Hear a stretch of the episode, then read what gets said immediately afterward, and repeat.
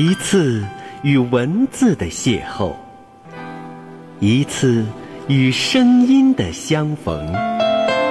流金岁月，诵读传情，如水年华，心灵互通。来吧，朋友，让我们一起爱上朗读。欢迎收听。首档群众诵读咏唱直播节目，我们爱朗读。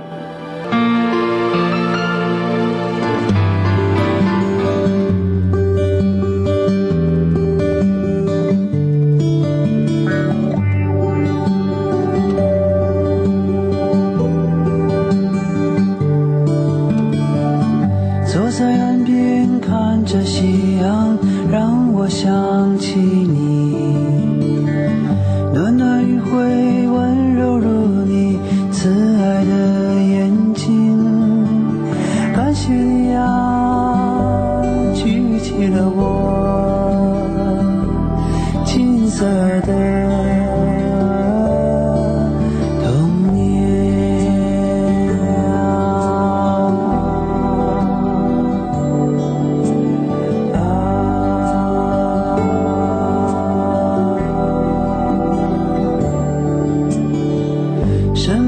后开始忘记讲给我的故事。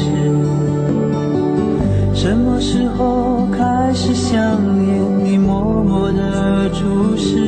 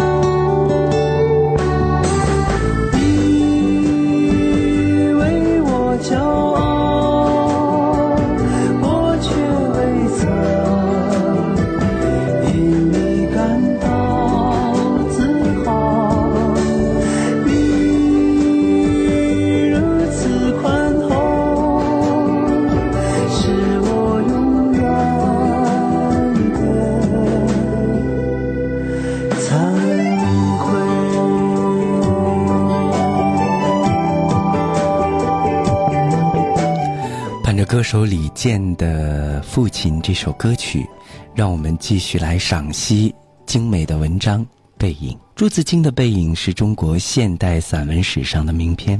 上学的时候我们都读过，现在再读，更有一番体悟，忍不住为作者精妙的文笔而拍案叫绝，更为文中所表达出的父子亲情而潸然落泪。《背影》写于一九二五年的十月，是一篇回忆性的抒情散文。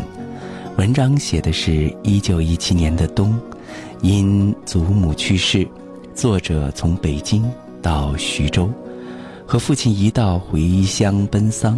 丧事办完后，父亲去南京谋事，作者返回北京上学，父子在浦口车站送别的情景。些年岁月的无情，那慈祥的有一点平静的面容，他默默的面对这一生，那飞去的你为我做的那个风筝。关于《背影》这篇文章呢，作者曾经这样说：“我写《背影》，就是因为文中所引父亲的来信中的那句话。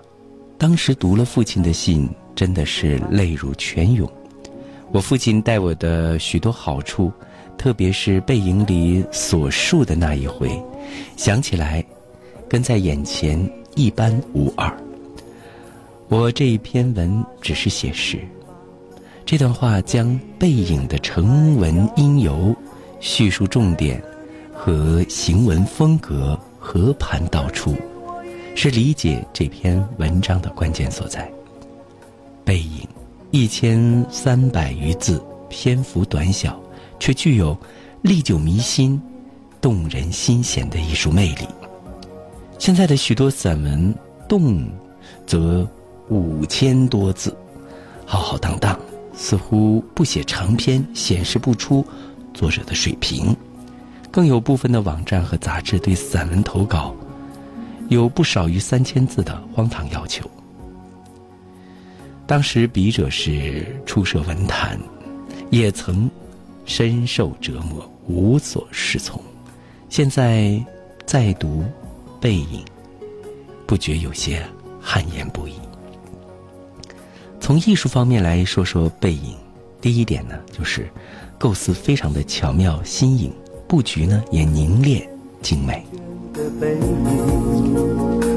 它支撑了这些年岁月的无情，那慈祥的有一点欣慰的笑容。首先，作者。把描写的焦点投放在一个普通而典型的细节——父亲的背影上。作者开门见山：“我最不能忘记的就是他的背影。”点题的文字把读者的视线聚焦在背影上，留下初次的印痕。接下来，作者由远及近、层次分明地叙述了祖母的丧事、父亲的失业和亏空、父子同行的因由。像戏剧的念白一样交代了事情的背景，简洁的叙述，营造出一种浓郁的悲切气氛，为下文描写父子送别的情景做好了情感上的铺垫。文章四次提到背影，却没有平均琢磨，而是浓淡相宜，虚实结合。开头以背影点题，第二次。是父亲为我买橘子时的背影。这次作者用笔较重，具体细致，虚中有实，实中有虚。第三次是父亲离开车站那一刹那的背影，只淡淡的虚带一句：“他的背影混入来来往往的人里，就将父亲不忍分别的。”悲酸，怅惘，活化了。第四次是结尾处，作者引用父亲来信的文字，道出了父亲晚年凄凉无奈和颓唐的心境。泪眼朦胧中，似乎看见了父亲的背影，这是幻觉，更是实情，将全篇的感情极高的提升到了极致处，却又将感情的大堤一下子破开。这里背影的虚写与开头点题背影的文字是遥相呼应的，使得作品结构精致完美。其次，引用父亲的信，作者不是放在开头引起回忆，而是放在结尾升华主题，真是别具匠心，体现了作者大道至简、大象无形的布局功力。忘不了粗茶淡饭，将我养大；忘不了一声长叹，半壶老酒。等第二，白描手法的运用简洁有力，由表及里的展现了父亲复杂的内心世界。作者没有静止地描写父亲的背影，而是通过白描的手法，层次分明地进行了立体的描写。作者先描摹父亲的形态，身体肥胖，衣着臃肿，走路蹒跚，表现出父亲丧母的悲痛、失业的疲累、恋子的深情，加重了背影的厚度。接着，一眼不眨的看到父亲一系列的动作：父亲步履蹒跚地走到铁道边，探下身，穿过铁道。爬上月台，双手攀着，两脚缩，向左微倾，一连串复杂的动作。这里的背影只留下最具典型意义的镜头，把父亲明知自己行动不便，仍坚持为儿子买橘子的爱子深情续写了出来，也把我的心理变化表现了出来，更是引起了读者感情上的共鸣。第三。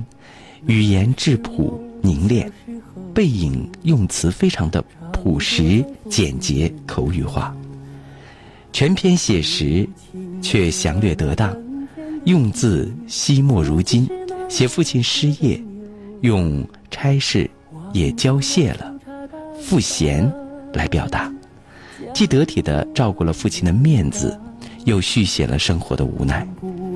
朋友相约游逛。因心境不佳，勾留了一日。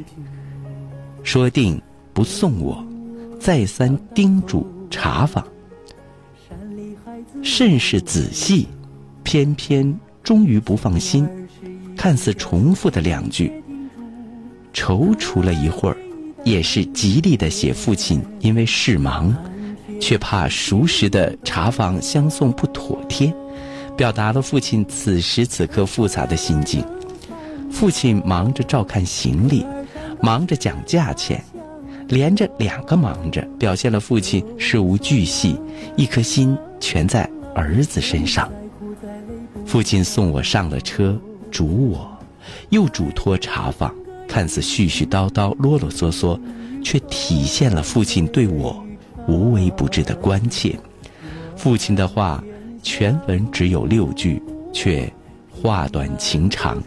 表现了主题，升华了内涵。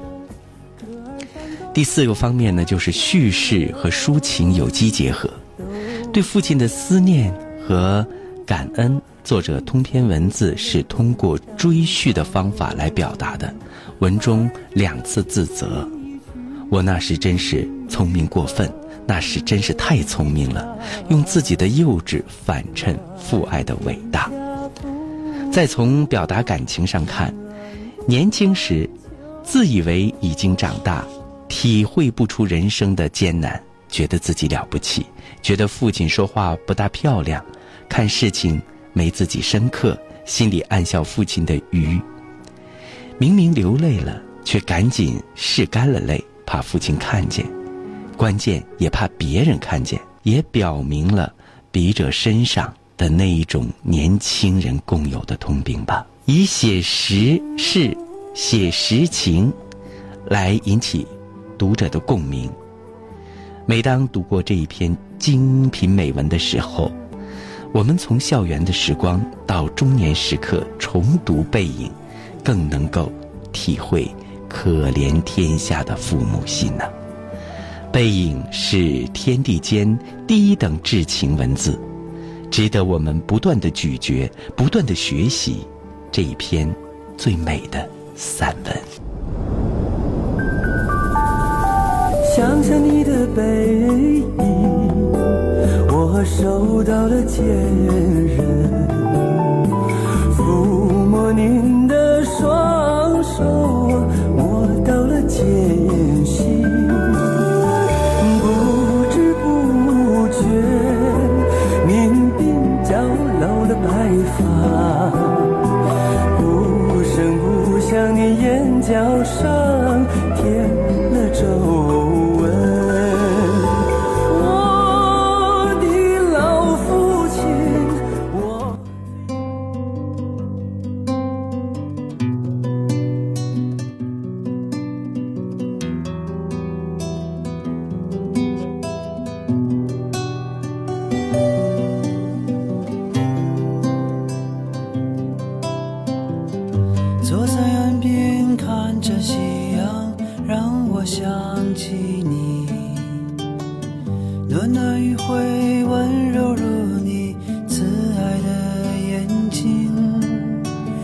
谢谢你啊，举起了我金色